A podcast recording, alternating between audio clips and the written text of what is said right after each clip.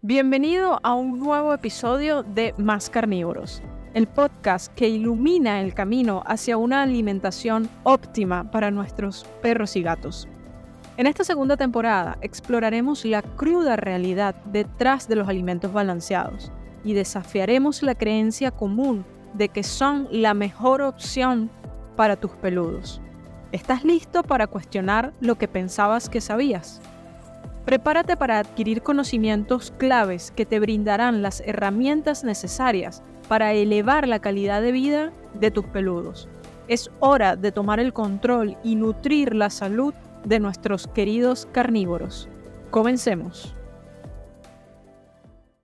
Episodio 9.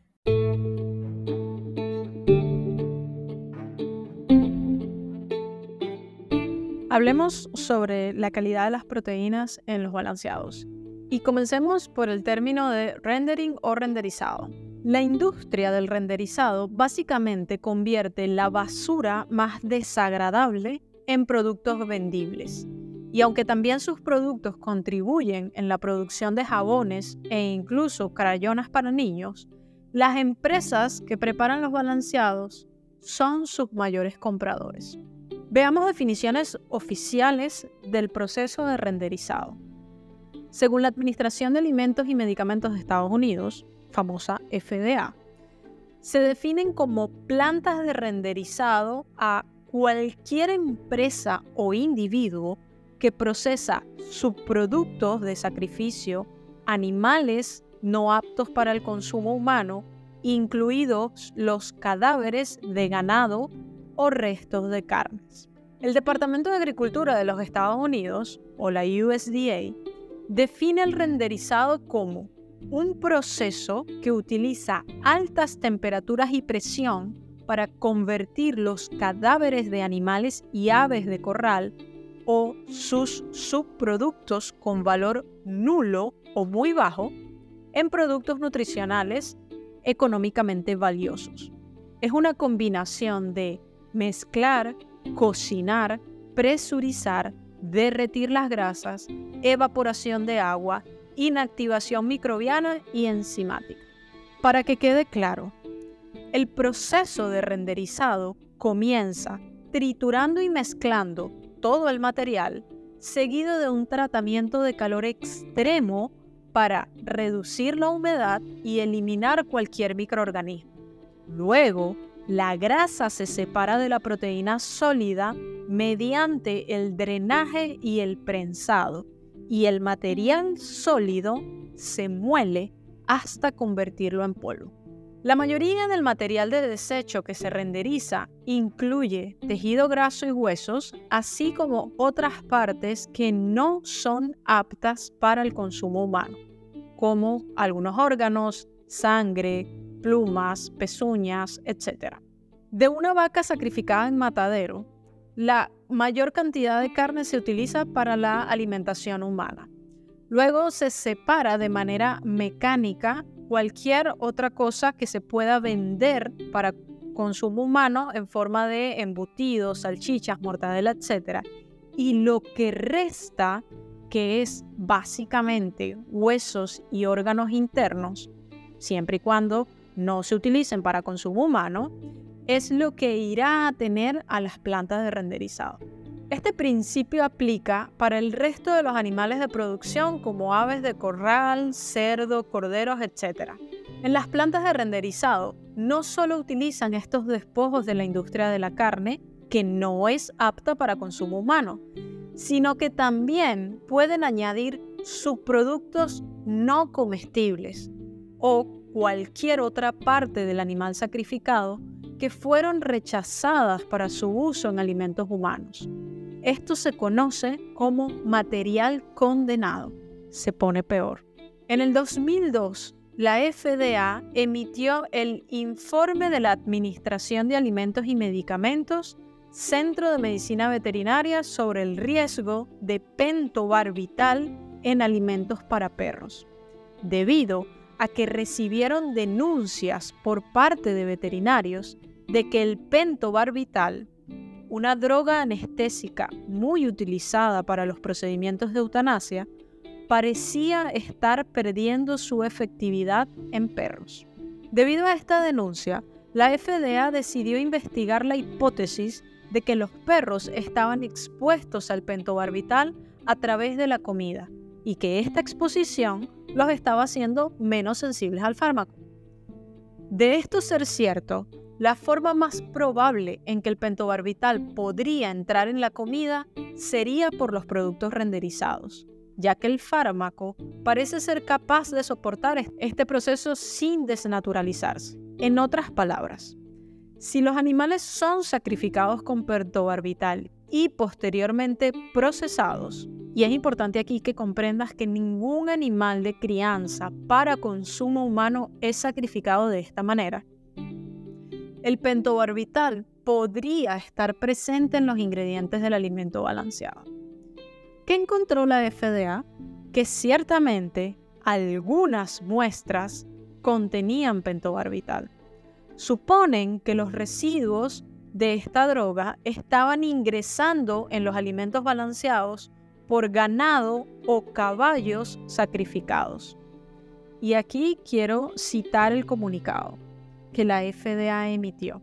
Parece haber asociaciones entre los ingredientes procesados o hidrolizados y la presencia de pentobarbital en los alimentos para perros.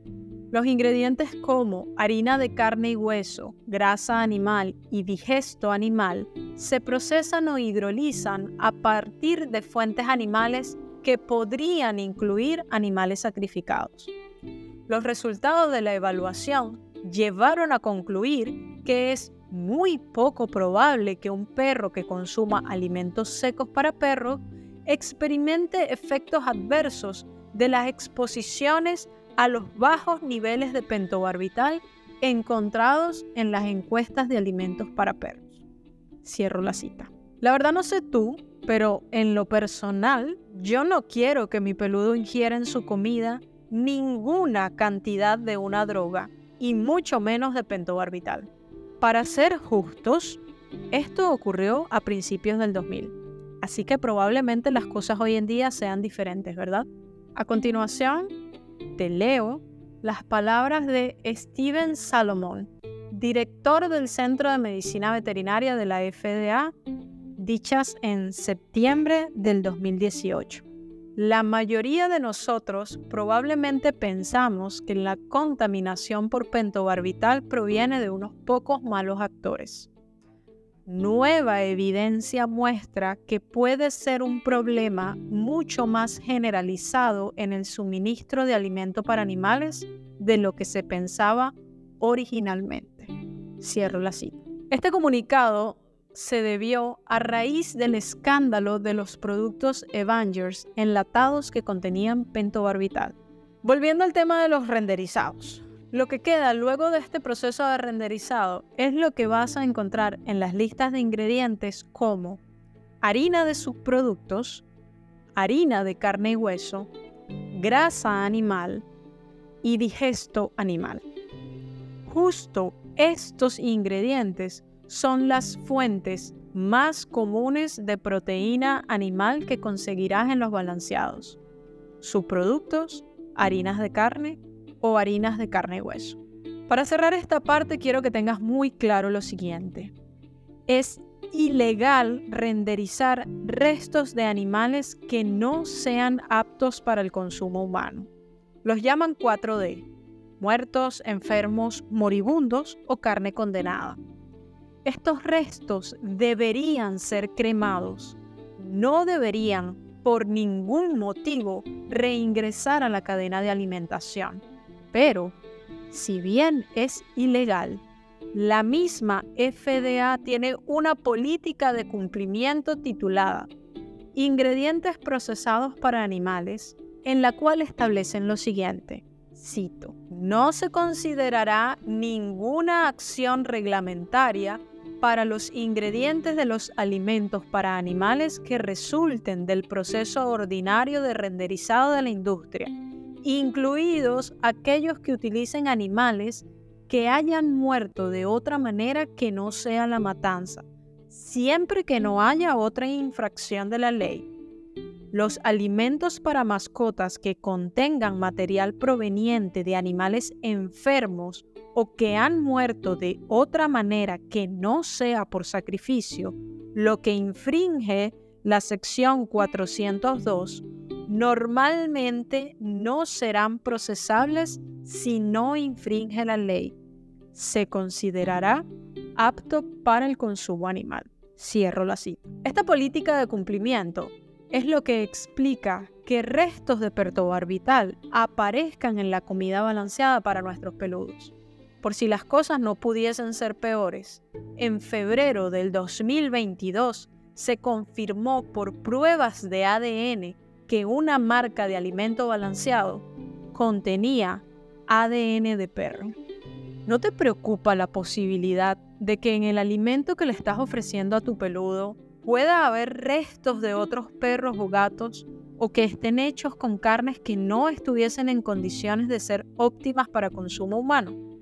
A continuación, te quiero leer las palabras de Keith Levy, presidente de Mars Royal Canin, Estados Unidos. No estamos enfocados en los ingredientes, sino en los resultados para las mascotas podemos entregar una gran proteína con soya o con otros ingredientes. Si alguien quiere solo una comida nutricional equilibrada, hay muchas opciones, pero llevamos la ciencia nutricional a un nivel completamente nuevo.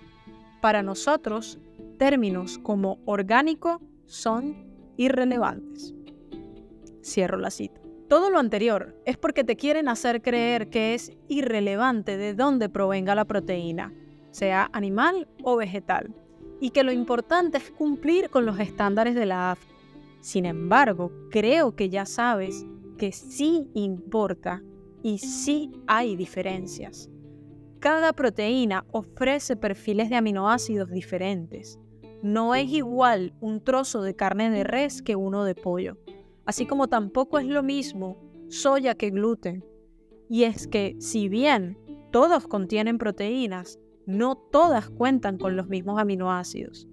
Y recuerda que lo que queremos de las proteínas son sus aminoácidos para ofrecer aquellos que son esenciales. No es casualidad que la carne contenga todos los aminoácidos que nuestros peludos necesitan. Es por ello por lo que se les conocen como proteínas completas, mientras que las vegetales no lo son.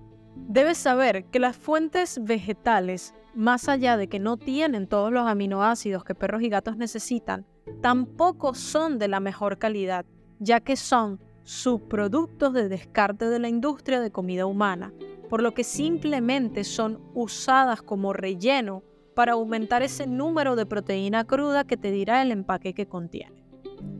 Lamentablemente que las proteínas sean de origen animal tampoco es garantía de que contengan todos los aminoácidos esenciales, ya que, como te podrás imaginar, no es lo mismo un trozo de carne versus la harina de huesos renderizados o subproductos que pueden contener picos, plumas, etc.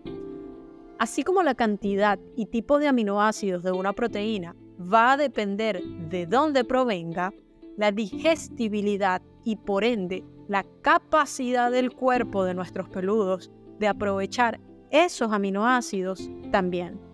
Y aquí hay un par de variables importantes que debemos conocer. Uno, la calidad y el origen de la proteína, que es lo que hemos venido hablando. Y número dos, la temperatura a la que fue expuesta. Y sobre esto hablaremos en el próximo episodio.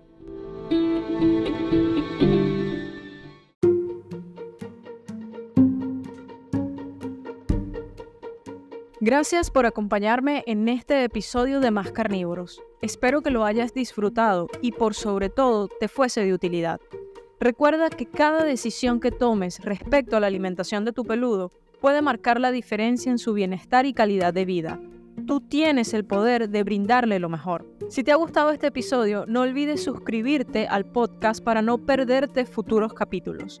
También te animo a compartir este podcast con otros cuidadores que puedan beneficiarse de estos conocimientos. Si tienes alguna pregunta o comentario, no dudes en contactarme. Estoy aquí para ayudarte a mejorar la alimentación de tu perro o gato.